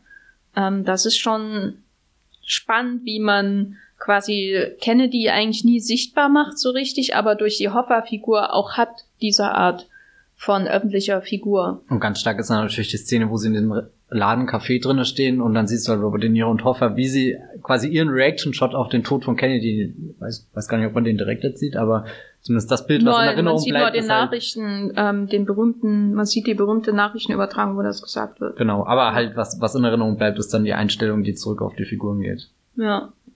Ähm, genau, wo wir jetzt bei den Figuren sind. Also wir haben ja jetzt drei große Schauspieler und Harvey Keitel ist auch mal kurz da. Oh, äh, stimmt. Der leider rausgeschnitten wurde, habe ich das Gefühl. Also irgendwie hatte ich das Gefühl, dass die, die Angelo Bruno-Figur noch wichtiger hätte sein können. Aber naja, wir haben die drei anderen, die wir durch den Lauf der Zeit ähm, verfolgen. Bei El Pacino muss ich sagen, er sieht überhaupt nicht aus wie Jimmy Hoffa und seine Haare sind äh, das, was ja der Frisur von Hoffa entspricht, äh, komplett weird und strange und sieht aus, als wäre er irgendwie in Wirbelsturm geraten. Aber die anderen beiden sehen auch nicht so richtig aus. ich weiß nicht, wie ich eigentlich Also eigentlich sieht ja niemand aus, wie, wie er aussehen sollte. Ähm, und und die, das Alter stimmt überhaupt nicht überein. Also wenn du schaust, wie, wie alt der Schauspieler von Tony Pro ist im Vergleich zu äh, Al Pacino, das ist ja alles der Wahnsinn, ne, was hier in dem Film abgeht. Es hätte jemand einfach nur ähm, besetzt, wen er wollte und hinterher geschaut bei Wikipedia, wie alt sind eigentlich Leute? Okay, wie, lösen, wie lösen wir jetzt das Problem? Aber da merkt man halt, das ist dann weniger das, das Biopic als das, als der Scorsese-Film, den er gedreht hat. Genau. Ähm, es ist halt kein normales Biopic und trotzdem muss es aber mehrere Jahrzehnte mit Robert De Niro verbringen. Das hört sich wie so ein Qual an. Naja, es ist eben so, ne? Ja. Also, ähm, der, der Al Pacino hat ja immer die Chance, früh auszuscheiden. Ciao, ihr Trottel. äh, bei wem ist dir denn, und ich glaube, ich fürchte, ich weiß schon die Antwort, aber bei wem ist dir denn der Einsatz von Computertechnologie zur Verjüngung am meisten aufgefallen, Matthias? Jetzt sag mal. Uh, da muss ich überlegen, aber es könnte unter Umständen sein, dass eventuell Robert De Niro dafür in Frage kommt. Ich meine, bei ihm ist es am deutlich, er ist der Schauspieler von El Pacino und Joe Pesci. Also Joe Pesci, habe ich ja vorhin schon gesagt, ist für mich kaum präsent irgendwie als Schauspieler, sondern nur in alten Filmen, die ich vor irgendwann gesehen habe. El Pacino habe ich jetzt auch erst mit äh, äh Once Upon a Time ein bisschen wiederentdeckt und weiß gar nicht, was der so dem letzt gemacht hat, der hängt auch viel noch bei mir so, so. Jack and Jill? Und, ja, Jack and Jill habe ich auch mal irgendwie so im Delirium geschaut, hoffe ich. Hoffe ich, glaube ich, weiß ich, nein, ich weiß es nicht. Äh, und, und Robert De Niro ist einfach präsent geblieben, sei es durch Aubrey Plaza und irgendwelche komischen Daddy-Filme und äh, nee, Dirty Grandpa-Filme, gell? Nicht Daddy-Filme. Ach, alles das gleiche. Irgendeine Vaterfigur. Und weiß nicht, also so, da, da, da, da kenne ich sein Gesicht und dann merkt man natürlich am deutlichsten, und er hat auch die weitesten Sprünge zurück, diese äh, Szene im Zweiten Weltkrieg ist das, äh, glaube ich, die, die am weitesten in der Vergangenheit. Sieht aus wie Battlefield zweieinhalb oder so, keine ich Ahnung. Ich dachte auch, dass da, so, so hast gerade irgendwie so einen Call of Duty Trailer und irgendwie Robert De Niro hat da unterschrieben und weiß eigentlich selbst nicht, was er da genau macht. Ähm, ja, das, das De-Aging ist schon äh, so eine Sache. Ich glaube, die Technologie ist noch nicht ausgereift, wie sie sein könnte, aber ich äh, finde zumindest interessant, dass Scorsese davon überzeugt ist, dass die für diesen Film notwendig ist, weil das war so ein bisschen das, was ich mich im Voraus gefragt habe, mit er kann jetzt diesen Film endlich drehen, irgendwie nach, nachdem das jahrelang nicht funktioniert hat, warum reitet er sich jetzt bei so einem Gimmick fest? Und dann habe ich ein bisschen überlegt, ist er, ist er so ein Gimmick-Regisseur? Und dann, weil ja jetzt dieses Jahr auch zum Beispiel äh, Gemini Man von Eng Lee kam. Und Eng Lee ist ja schon immer jemand, den ich auch damit verbinde, dass er da, da Experimente eingeht und, und irgendwie so die Grenzen der Technik auslotet. Oder meinetwegen jetzt äh, James Cameron mit dem neuen Avatar-Film, der in den nächsten 300 Jahren ins Kino kommt. Und Terminator 5. Und Terminator 5. Ach, oh Gott, auch toll, dass der Wollmilchcast hier die zwei großen letzten Filme äh, Terminator 5 und The Irishman bespricht. Nein, ähm, und dann dachte ich mir, aber äh, Scorsese ist zwar, verbinde ich eher mit großen Geschichten, aber er hat ja auch zum Beispiel Hugo einen äh, sehr, sehr, sehr guten 3D-Film gedreht, was zu der Zeit auch noch nicht jeder von sich behaupten konnte, außer halt eben James Cameron und Paul W. Anderson oder so. Ähm, insofern ist es, glaube ich, nicht ganz abwegig, dass er, dass er der, der, der, der modernen Technologie des Kinos irgendwie ähm, nicht ganz abgeneigt ist und das jetzt ausprobiert und auch gerade eben, weil er halt weiß, er, er kann damit einen, einen erzählerischen Effekt erzielen. Ich habe zwar vorhin schon zu Jenny gesagt, dass dadurch jetzt nicht mehr dieses Tolle möglich ist, wo ja auch De Niro selbst davon teil war, dass er mal in der Pate zwei eben die, die, die Vorgeschichte von, von Marlon Brandos Figur dann eben porträtiert, was ja für der Pate 2 ganz wichtig ist. Also ich liebe alles, was De Niro in dem Film macht.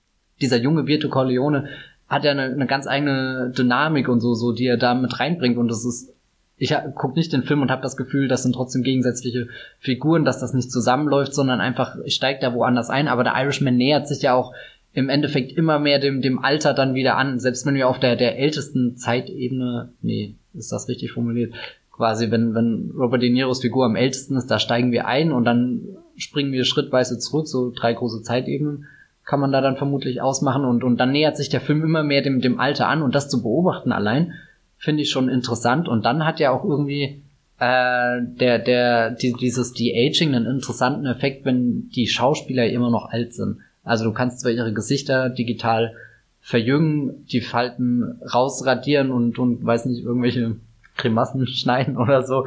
Also manchmal sieht es schon aus, als bleibt das Gesicht so ein bisschen hängen oder so auch. Oder ich, ich weiß es nicht. Oder äh, nicht, nicht hängen, Na, aber. Es wirkt halt an Kenny Valley mäßig. Also ja, die so, Augen so. sind nicht immer ganz glaubhaft und die Haut ist zu glatt. Ähm, nicht so schlimm wie äh, William Hurt in dem neuen Trailer für Black Widow. Stimmt. Das Ganz schlimm Hurt, sieht ja. er da aus. Ich hoffe, im Endeffekt sieht das ein bisschen, im Endprodukt sieht es ein bisschen besser aus, aber äh, so schlimm ist es jetzt nicht, dass komplett wie eine Kunstfigur aussieht, eigentlich nur in der äh, World War II Sequenz, die ja vielleicht auch die wichtigste im ganzen Film ist, weil die ja im Grunde vorgibt, wie Frank äh, seine Entscheidungen im Leben trifft. Hm. Ne? Also super deprimierend. Ja. ähm, nee, was wolltest du sagen?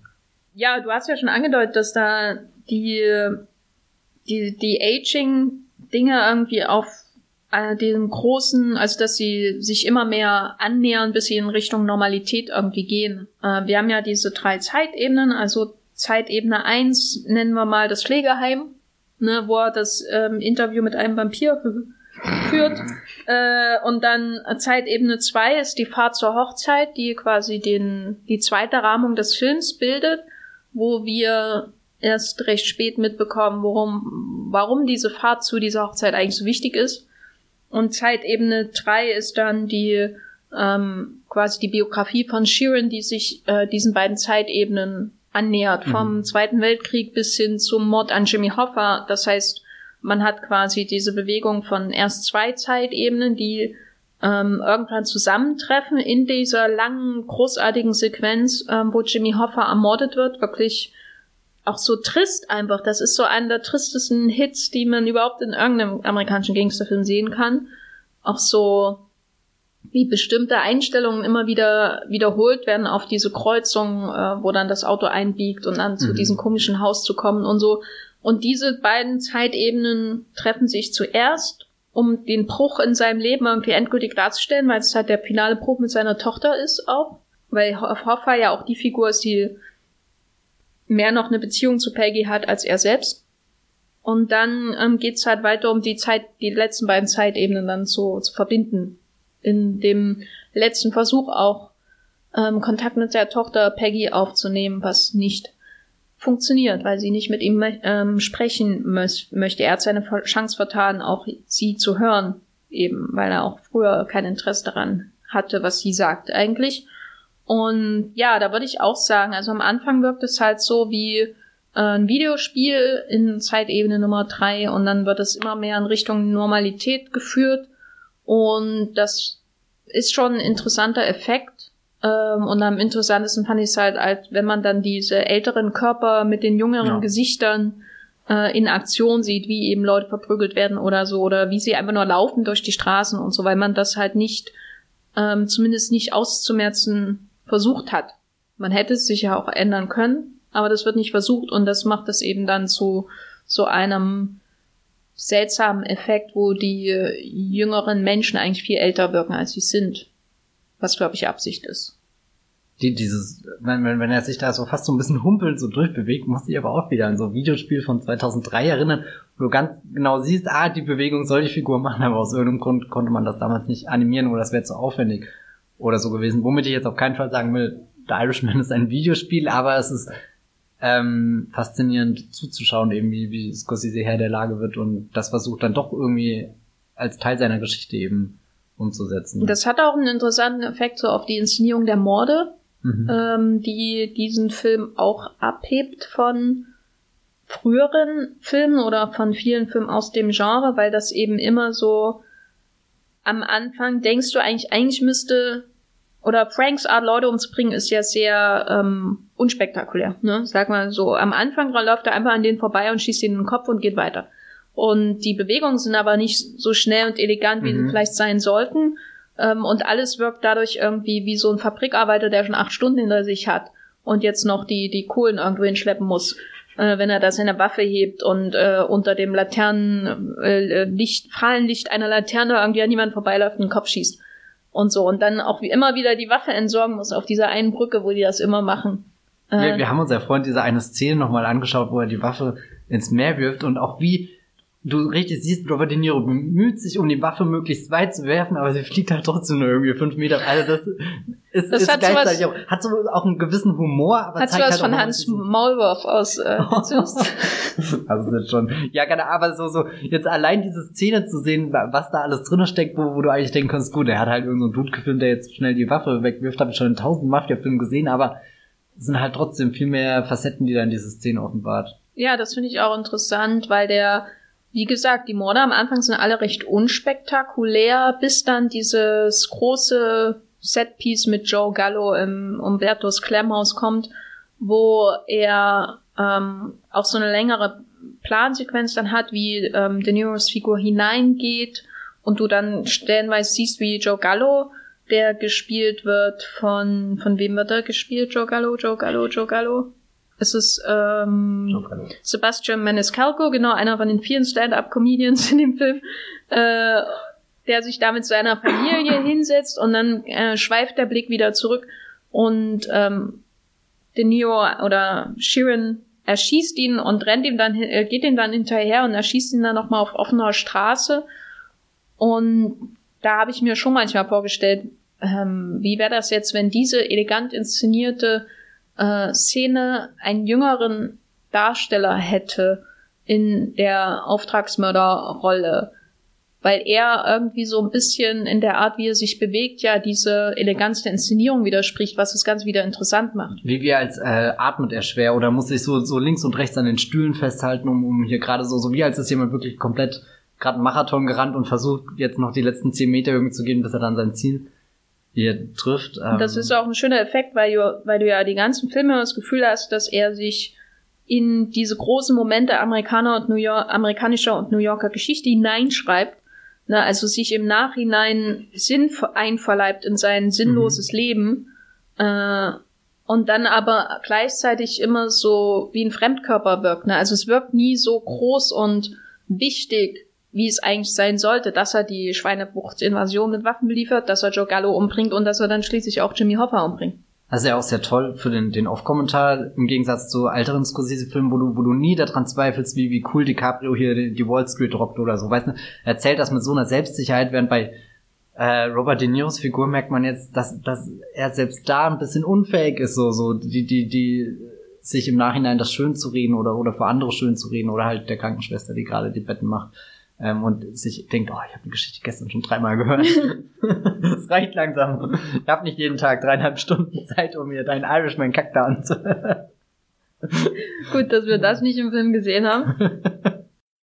Also es fehlt eben auch so diese, dieses, was du bei Goodfellas als Antrieb von vielen Morden hast, diese Pesci-Wut. Ne, die mhm. ist hier natürlich nicht dabei. Alles ist sehr lustlos, alles ist sehr, ähm, man muss das halt jetzt machen, mäßig, ne, egal wie ausgeklügelt, also das geplant ist und der Mod an äh, Joe Gallo ist ja schon sehr clever und so, wie er das alles vorbereitet mit seinem Fahrer und so, wirkt das trotzdem immer wie Arbeit, ne? Und nicht wie jetzt, ich schreibe mich ein in die Geschichte von der Mafia. oder hm. so. Bin jetzt, das ist nichts Legendäres, das ist nichts Mythisches an diesen Taten, die auch, er. Auch, dass er vielleicht gar nicht erkennt, was ist denn jetzt das große, wichtige Geschichtsschreibende, was ich jetzt erzählen könnte und wo erzähle ich gerade einfach ganz viel über was total belangloses oder oder so so irgendwie. Er weiß, was er alles er, erlebt hat und dann erzählt er halt auch alles und und irgendwie fehlt ihm da ein bisschen die, die Übersicht über seine eigene Geschichte. Und das ist ja vielleicht auch der Punkt, warum er schlussendlich dann mit, mit seiner Tochter so, so grandios scheitert, weil er gar, gar nicht wüsste, wo, wo, wo fange ich überhaupt an, was zu reparieren, weil einfach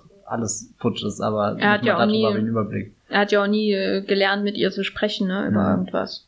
Äh, oder sich die Zeit genommen dafür. Und dann ist es halt irgendwann auch zu spät. Und da sind wir auch schon bei der letzten Stunde dieses Films. äh, die ja quasi eingeleitet wird durch diese lange Planung äh, mit dieser Party, wo ähm, Sheeran äh, ausgezeichnet wird für die Gewerkschaftstätigkeit, die wir nie sehen in dem Film.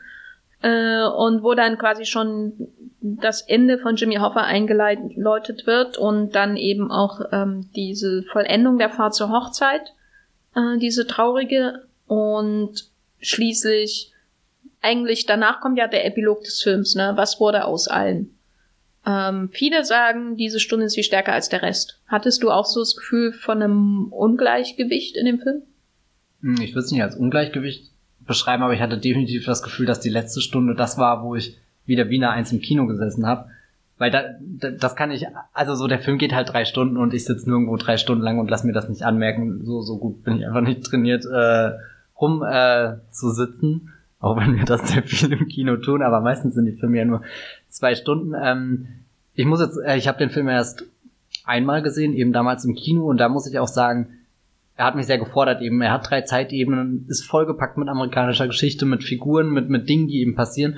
Das war sehr anstrengend, das ähm, einfach alles zu, zu verarbeiten oder so. Es ist, ging, ging nicht so runter wie in einem Guss, wie ich das dann eben von Departed in Erinnerung habe. Aber der ist ja auch deutlich kleiner, das will ich jetzt nicht sagen, um Departed äh, schlecht zu machen oder um ihn. Mach ihn ruhig schlecht. Nein, nein, also so, ich finde, Departed ist ein ganz großer Martin Scorsese-Film. Ähm, aber äh, da, da merkt man einfach, dass die, die Dimension von, von The Irishman doch nochmal ein bisschen größer ist, nicht einfach nur durch die Lauflänge. Aber sobald dann eben, sobald ich gemerkt habe, oh je, jetzt, jetzt bewegen sie sich da auf Jimmy Hoffa zu und da, da wechselt ja der Film auch nochmal sein Tempo, nämlich von langsam wird er ultra langsam und, und wir, wir können fast in Echtzeit mit, also nee, es ist nicht Echtzeit, aber eben, was du gesagt hast, wir haben die gleiche Einstellung von Straßen, von Kreuzungen, von wie Autos da um die Kurve fahren, von Menschen, die in Autos einsteigen und dann müssen wir sogar den Smalltalk im Auto mit anschauen. Äh, okay, egal. Auf alle Fälle, äh, die letzte Stunde, da hat's mir ein bisschen den Atem verschlagen und da habe ich mich auch wieder auf einmal wie in Silence gefühlt, weil, weil Silence hat ja auch am Anfang sehr, sehr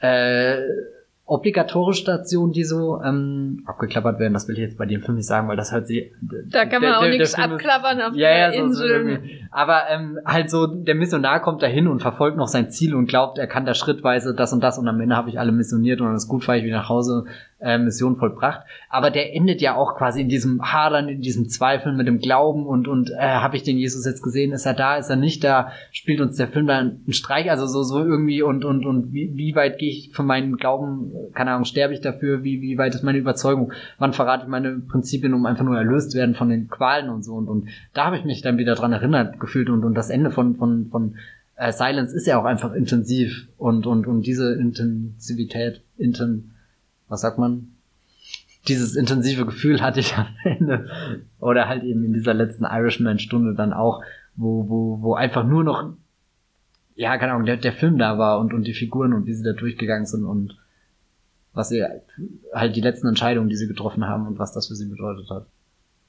Hm, aber es geht halt auch nicht ohne diese Langsamkeit davor, oder? Also. Nee, das auf keinen Fall. Deswegen würde ich nicht sagen, es ist ein Ungleichgewicht, sondern hm. äh, also das ist ja immer so. Es gibt sehr viele Finales in Filmen, die ich liebe, aber die wären natürlich nie möglich, wenn du davor nicht einen gewissen Vorlauf gehabt hättest, der, der halt gewisse Voraussetzungen einfach dafür schafft, dass am Ende was aufgeht. Das ist ja, weiß nicht, es gibt, es gibt so einzelne Songs, die höre ich wirklich nur, weil es so, so drei Sekunden oder so gibt, die finde ich großartig perfekt. Aber wenn ich mir nur diese drei Sekunden anhöre, funktioniert es halt einfach nicht, sondern irgendwie man braucht das, das Lied davor. So ist es vielleicht bei der Irishman. Ja, schöner Vergleich. äh, in dem Fall ist es, glaube ich, sehr wichtig für die Figur von Anna Peckin, wie ihre Rolle als die ähm, Beobachterin, also äh, die Rolle von Peggy in dem Film quasi immer weitergeführt wird und ja im Grunde auch da ist, als sie schon längst wieder abwesend ist durch diese Art und Weise, wie wir Frank in seinen letzten Tagen äh, beobachten. Ne? Also sie führt quasi eine zweite Art ein, ihn zu sehen, nämlich als diese Tochter, als diese Teil seines Lebens, der irgendwie abgeschieden ist von all dem anderen, was ihn eigentlich viel mehr beschäftigt. Ne? Also sie ist die, die ihn halt durch den Türspalt beobachtet und äh, so wie er ähm, Jimmy Hoffa durch den Türspalt beobachtet, da als sie da ihren gemeinsamen Hotelaufenthalt haben. Und bei ihr ist das aber nicht ein, wenigstens so ein Einlass, so wie bei Hoffa. Bei Hoffa bedeutet das ja eher, dass er sich sicher genug fühlt, mit ihm in dem anderen Raum diese Tür aufzuhaben. Das ist irgendwie was Freundliches, Freundschaftliches, was da passiert. Während es bei dem Blick, den Peggy auf ihren Vater wirft, immer sowas ist, äh, wo man das Gefühl hat, gleich wird's ganz geschlossen. Ne?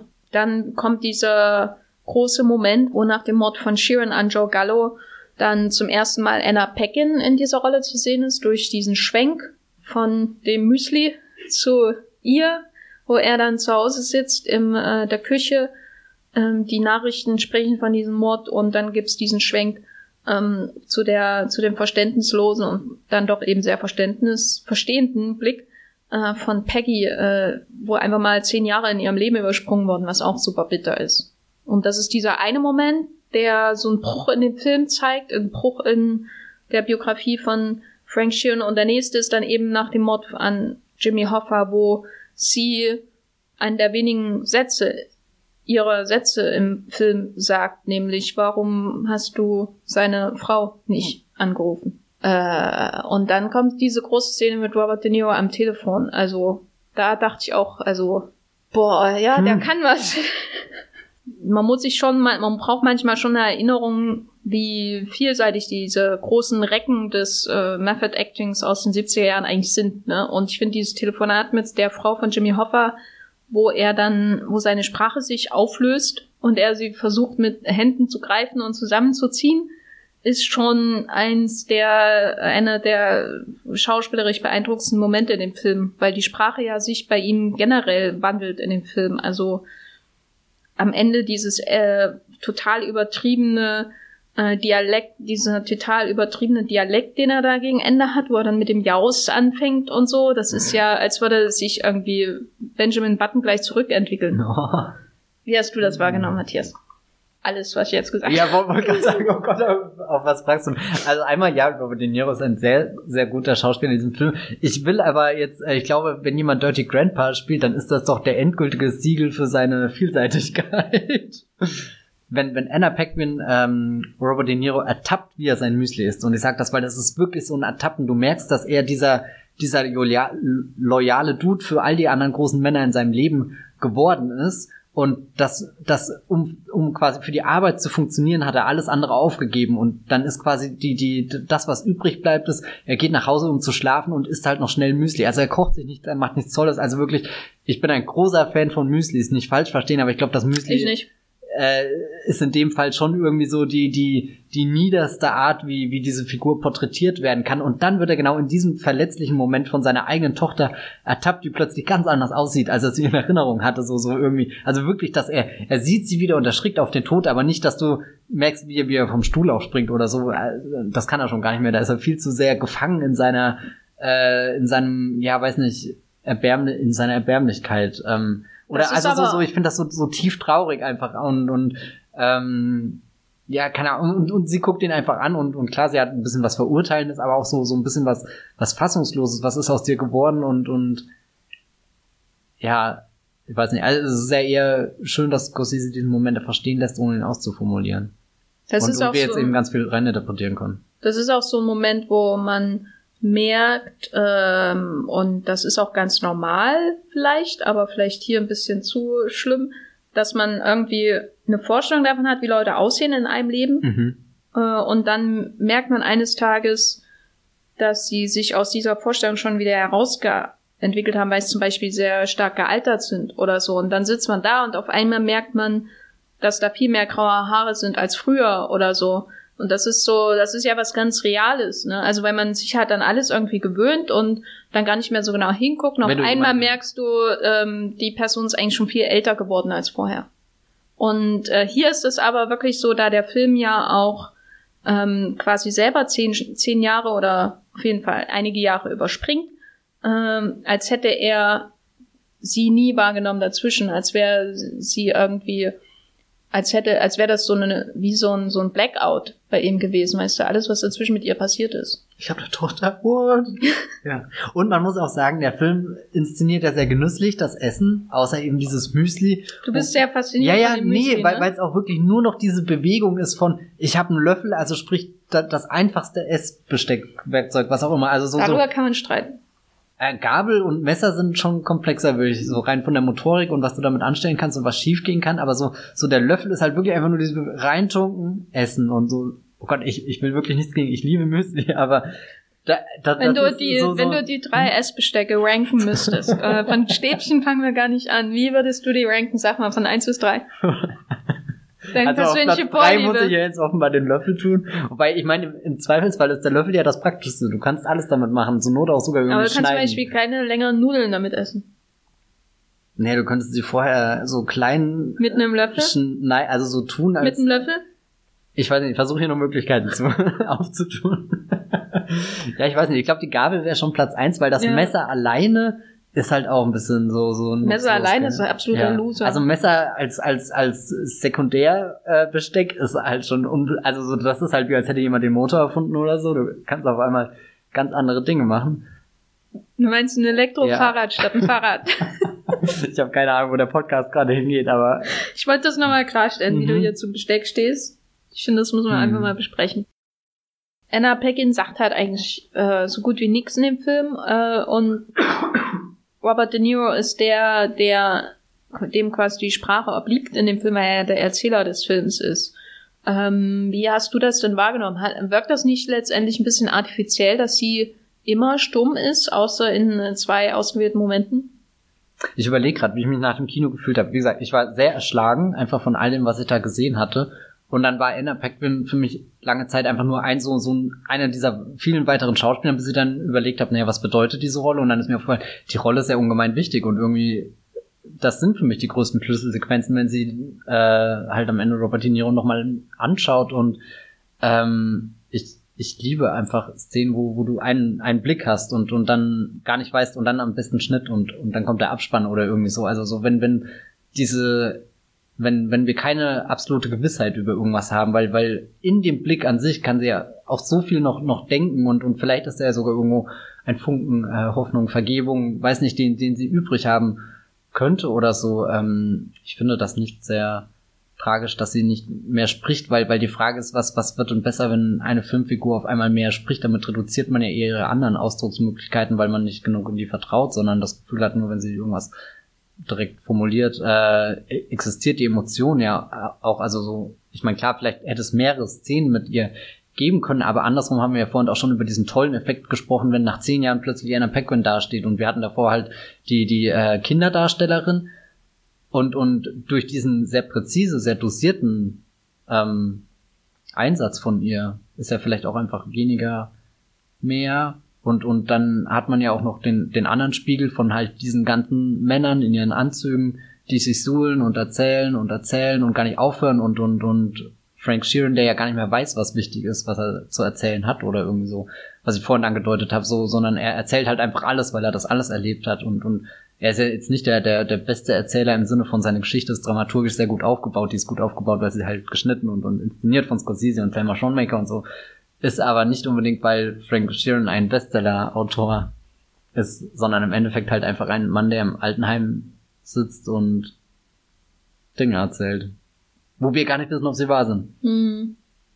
Ich fand Hätt, hättest du gerne mehr gesehen von? Nee, ich habe noch die ganze Zeit überlegt, äh, warum gefällt mir die Rolle besser als Margaret Robbie in Once Upon a Time in Hollywood. Ah, okay, äh, quasi die andere Frau. Genau, weil äh, da hat es mich halt, da haben wir ja auch einen ganzen Podcast ja. drüber gemacht und da haben wir auch über darüber gesprochen. Da hat es mich halt gestört, weil auch die Sprache eben so wichtig ist in Tarantino-Filmen, um Leuten äh, Macht irgendwie über ihren eigenen Charakter und so zu geben. Also das ist halt, die Sprache bei Tarantino ist wie immer wichtiger als die Inszenierung. Während ich hier das Gefühl habe, die Leute, dass die Leute unglaublich viel sagen, aber eigentlich nichts, ab einem bestimmten Punkt eigentlich nichts mehr bedeutet. Also er ist alle, irgendwie ist es, weil es alles eben auf eins hinausläuft, ne, nämlich den Mord an Jimmy Hoffa. Also ähm, das ist dieses It's what it is, weißt du, also dieses niemand sagt wirklich, worum es geht und alle wissen es, außer der eine, um den es geht. So. Und insofern fand ich es viel ausdrucksstärker, dass sie nix sagt, weil sie sich damit auch nicht einlässt auf sein Leben und die Art und Weise, wie da gesprochen wird. So, weil das ja alles komplett verlogener Müll hm. ist, den die da erzählen. Also selbst Jimmy Hoffa lügt ja am laufenden Band, wenn er da seine große Rede vor den Arbeitern hält und dann gleichzeitig ihren äh, Pensionsfonds äh, benutzt, um den Mafia-Häuser zu bauen und so. Mafia-Projekte zu unterstützen, ähm, Casinos zu bauen. So. Ähm, das ist halt irgendwie. Ich habe halt die ganze Zeit gefragt, warum nervt mich das in dem einen Film und nicht hier? Und äh, das ist die einzige Erklärung, die ich gefunden habe. Okay. Weil sie auch viel ausdrucks oder sehr, sehr ausdrucksstark ist und weil es natürlich ähm, hier der enorme Vorteil ist, dass ähm, sie nicht so stark im Zentrum des Films steht. Und hier ist es eher so, dass sie sich so irgendwie sehr diskret hineinschleicht und immer wichtiger wird und dann unseren Blick irgendwann übernimmt auf ähm, Frank Sheeran. Ich will immer sagen Robert Sheeran, obwohl das der Schauspieler ist aus äh, hier, hier, hier dieser einen BBC-Serie äh, mit Superhelden. Naja, egal. Misfits? Genau. Ah. Die ersten zwei Staffeln oder so von Misfits. Hm. Nicht gesehen. Ja, muss man auch. Naja, ist schon ganz nett. Kann man gucken. So haben wir das ja auch im Cast geklärt. Passend äh, zu The Irishman. Was macht denn der Scorsese äh, jetzt? Was denkst du? Ich glaube, er dreht als nächstes einen Film mit Leonardo DiCaprio. Ach. Weiß er auch nicht. Äh, irgendwie wirkt es auch, als fehlt DiCaprio ein bisschen in diesem ähm, Film, der ja What? doch. Naja, so, so, wenn, wenn er alle seine, seine Schauspieler nun mal so einlädt und Harvey Keitel. Aber er hat ja doch nur seine ja. guten Schauspieler eingeladen, Matthias.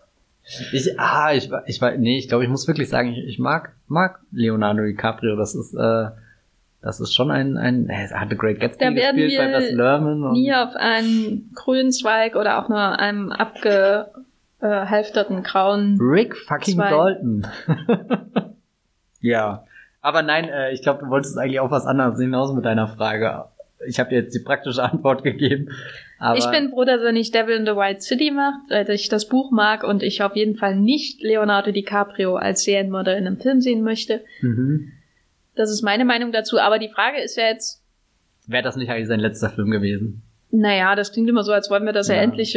Das Schlimme ist, äh, das hätte man auch schon bei Silence und ja. vermutlich haben wir das auch schon mal bei Silence. Ich weiß nicht, keine Ahnung, was ist. Äh, und wir wissen ja, es endet nie. Es endet nie. Das, das hört sich jetzt irgendwie so verzweifelt an. Kommt mir auch vor, wie, als würde es auf diesen Podcast hier zutreffen. es endet nie. Ja, der Wollmilchcast, ihr kennt es. Ja. Seit zehn Minuten hat man das Gefühl, sie driften auf das Ende. Aber wir haben ja auch jetzt einen, einen Monat Wollmilchcast gehabt. Da können wir eigentlich doppelt so lang reden wie sonst, oder? Stimmt eigentlich, ja. Gell? Wir schaffen noch die Länge von The Irishman einzuholen. Aber hat er denn jetzt alles gesagt?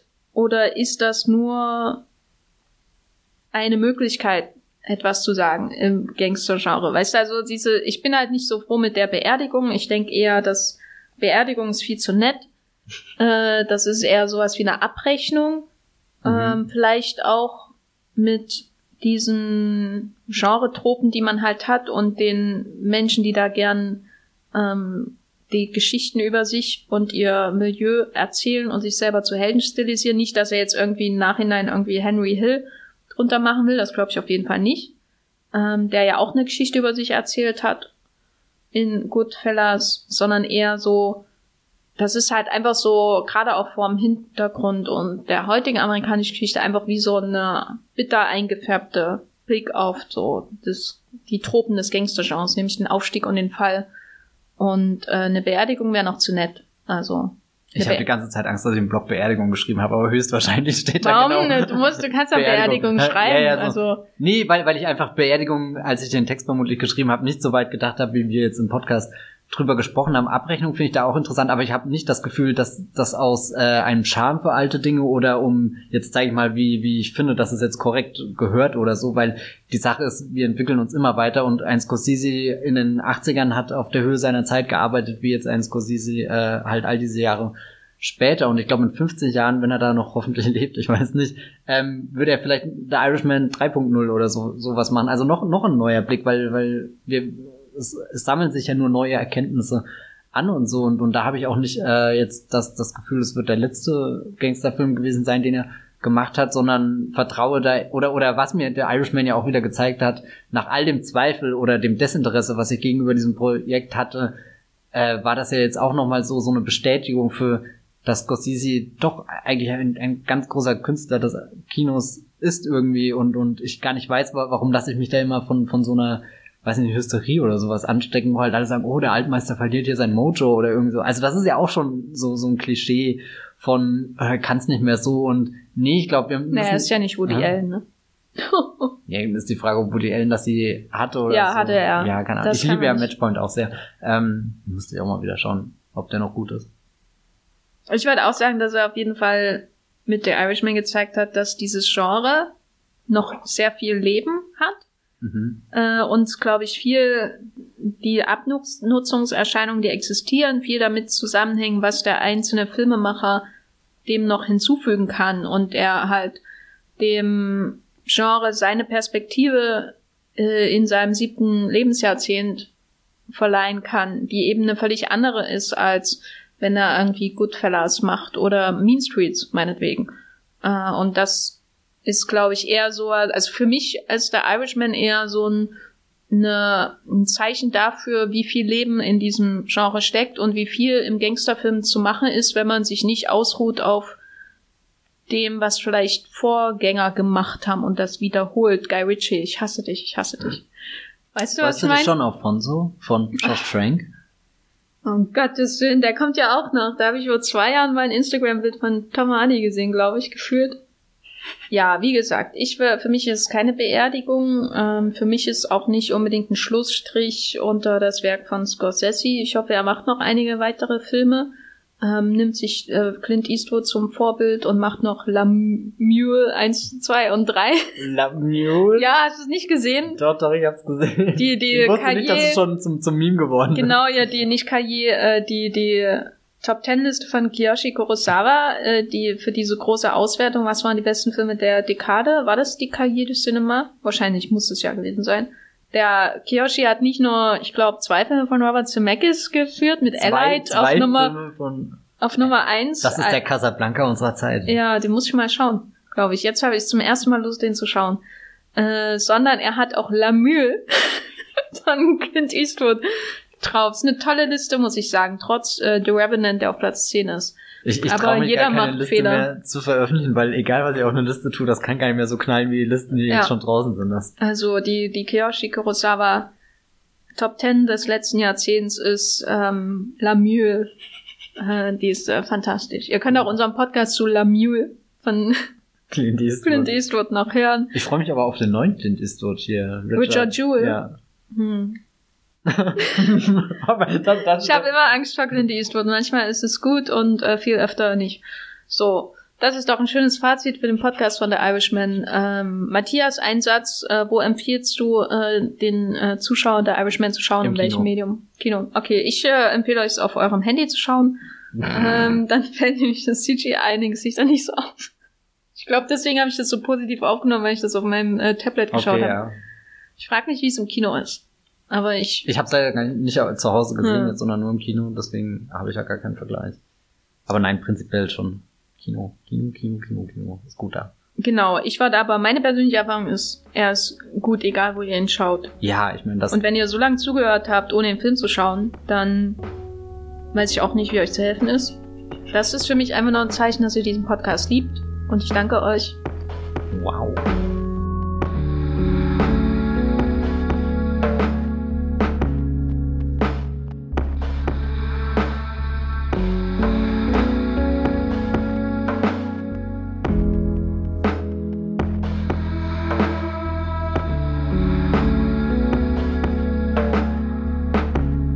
Das war Wollmilchcast Nummer 89 in Spielfilmlänge. Ähm, aber nur halb so lang wie der Irishman. äh, Matthias, wo kann man dich außerhalb dieses Podcasts erreichen? Na, erreichen. Ich hoffe, keiner von euch will mich erreichen, weil ich gehe nicht an mein Telefon. Ähm, aber ihr könnt mir folgen auf Twitter als Bibelbrox mit 3e und auf Moonplot, da schreibe ich auch als Bibelbrox, aber nur mit 2e. Und dann könnt ihr alle mein großes Interview zu Star Wars The Rise of Skywalker lesen was jetzt äh, am letzten Wochenende, wenn ihr diesen Podcast hört, online gegangen ist auf Movieplot und euch hoffentlich einen schönen Überblick über äh, den Film verschafft. Äh, ich bin auch bei Twitter als Gafferline, ansonsten habe ich noch äh, den Blog thegaffer.de und bei Movieplot als thegaffer ohne Unterstrich, einfach nur thegaffer und bei Letterbox auch als thegaffer, aber mit Unterstrich. Ich weiß auch nicht warum. Ist so. Äh, genau. Ich habe kein Interview zu Star Wars geführt. Ich habe im letzten Monat, glaube ich, keinen einzigen Text veröffentlicht, weil ich im Urlaub war. Mal schauen, was passiert. Vielleicht schreibe ich auch irgendwann mal wieder was. Wir danken euch jedenfalls dafür, dass ihr hier so fleißig, fleißig zugehört habt, egal ob ihr Irishman geschaut habt oder nicht. Wenn ihr diesen Podcast mögt, dann keine Angst, wir wollen kein Geld für euch. Ihr könnt aber bei iTunes beziehungsweise Apple Podcasts oder wie auch immer es jetzt heißt, ähm, Reviews hinterlassen, Sternebewertungen abgeben, positiv möglichst. Das hilft uns schon weiter.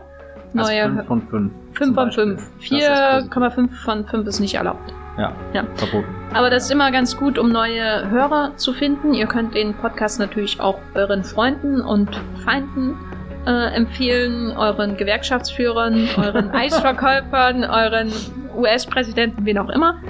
Und wir hören uns beim nächsten Mal. Ich, ich hoffe, keiner empfiehlt diesen Podcast dem US-Präsidenten, weil das will ich einfach nicht. Sad. Sad. Bis zum nächsten Mal. Tschüss. Ciao.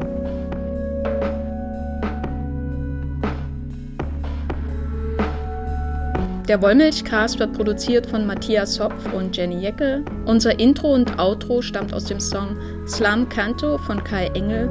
Ihr könnt den Podcast bei allen gängigen Apps abonnieren und wir freuen uns über Kommentare und Bewertungen bei iTunes.